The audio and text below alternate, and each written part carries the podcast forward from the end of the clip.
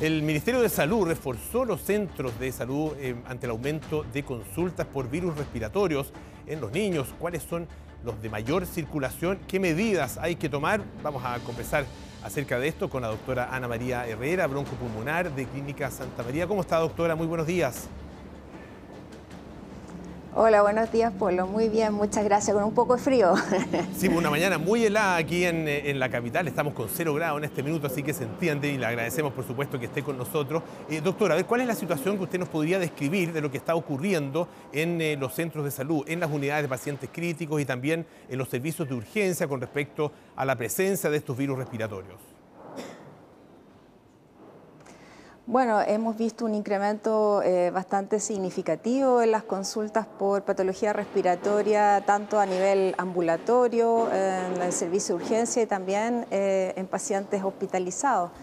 Eh, sin embargo, desde la semana pasada debo decir que mm, hemos notado una disminución leve en cuanto a las consultas. Esto a lo mejor puede estar en relación al inicio de las vacaciones en los niños durante la semana pasada también me tocó eh, reforzar en eh, la parte de hospitalizados em, y la verdad que hay muchos niños hospitalizados, sobre todo niños pequeños, eh, menores de un año.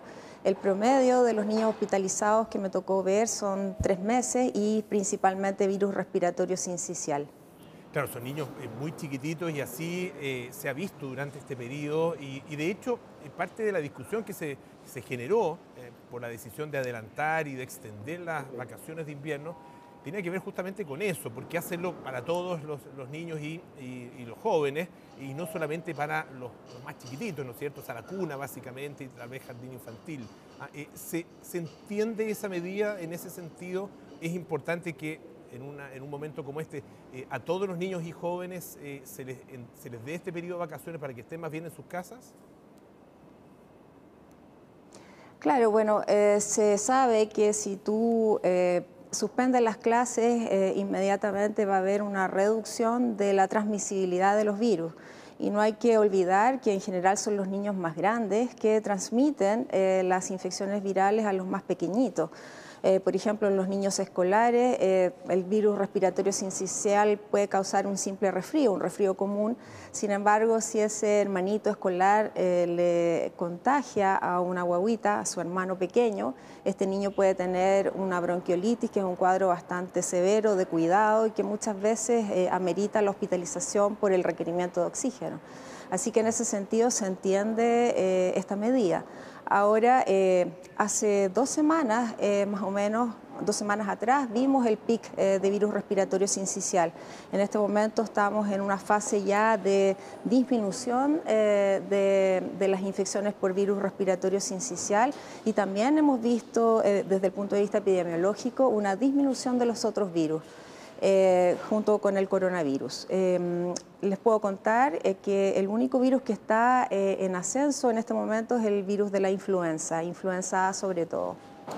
¿Y, está afectando a qué tipo de pacientes? Y se lo pregunto porque se informó hace, hace muy poquitos días, el, día viernes me parece, acerca de una mortalidad bastante importante provocada justamente por eh, virus eh, respiratorios, más de 400 personas que han muerto a la semana durante este periodo. Básicamente entiendo, son personas mayores, pero obviamente que es una cifra muy importante.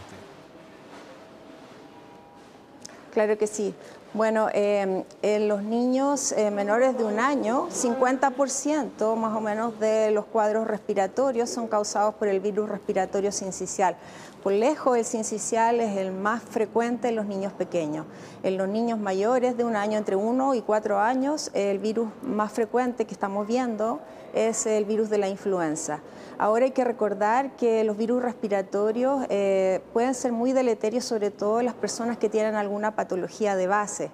Eh, em, por ejemplo, diabetes, hipertensión y también en los niños pequeños que tienen patologías crónicas, por ejemplo, eh, el asma bronquial, la fibrosis quística, entre otras.